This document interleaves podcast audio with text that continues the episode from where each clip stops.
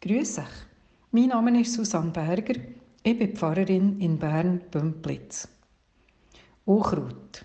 Manchmal denkt es mich schon, in unserem Garten spreisse vor allem das, was wir nicht gepflanzt und gesagt haben.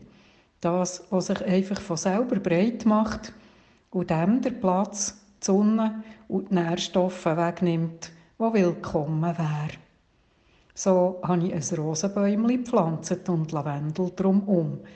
Das soll gut sein gegen die an den Rosen. Als ich vorletzt aus dem Küchenfenster schaue, sehe ich das üppig grüne Beet. Das Rosenbäumchen hat schon noch rausgeschaut, aber vom Lavendel habe ich nichts mehr gesehen.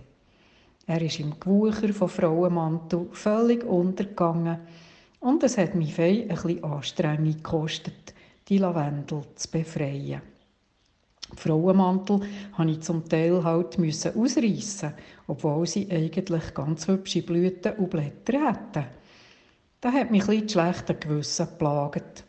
Ich stelle fest, ich möchte bestimmen, was im Garten darf wachsen, was willkommen ist, was ich schön finde und was nützlich. Dabei weiss ich eigentlich so wenig. Dieser Beitrag hat mich dazu gebracht, mal nachzulesen, was Frauenmantel eigentlich für eine Pflanze ist. Und schau da, es ist eine Heilpflanze.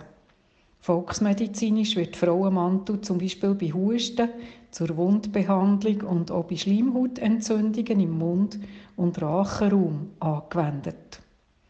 Frauenmanteltee kommen auch zum Einsatz bei Kinderwunschbehandlungen und unregelmäßigem Zyklus vor Perioden lese ich auf der Internetseite von einem Gartenbauspezialist.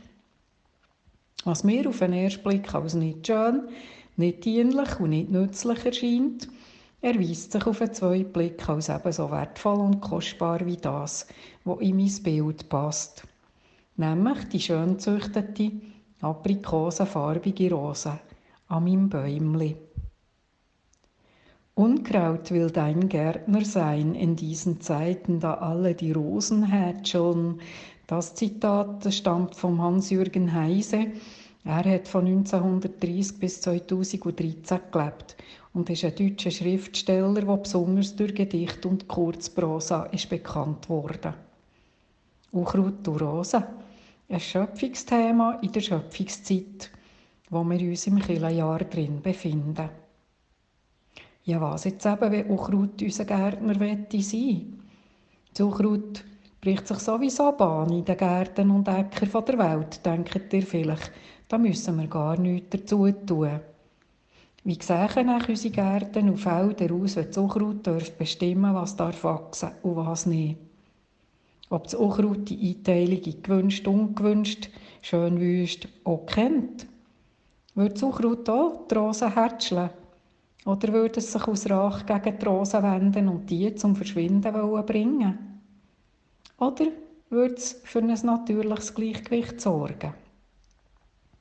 Nicht immer sind wir Menschen uns bewusst, dass das alles, was uns passt und weniger passt, die Schöpfung von Gott ist. Wenn wir davon ausgehen, dass Gott unsere Um- und Mitwelt genau so hat wollen, wie sie ist, dann hat alles seinen Zweck und Sinn seine Daseinsberechtigung.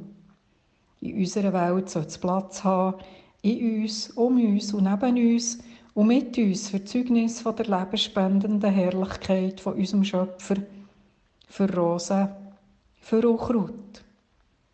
Das heisst, dass wir Menschen uns immer wieder fragen sollten, ob die Einteilung sinnvoll ist und stimmt. Und es bedeutet auch, dass sich der Mensch nicht für das Ganze halten sollte. Die Welt und das Leben ist nicht nur das von den Menschen gemachte. Die Welt ist das Gewachsene, das Geschenkte. Nicht die Natur ist unser Gast in der Welt. Wir sind Gäste in unserer Natur.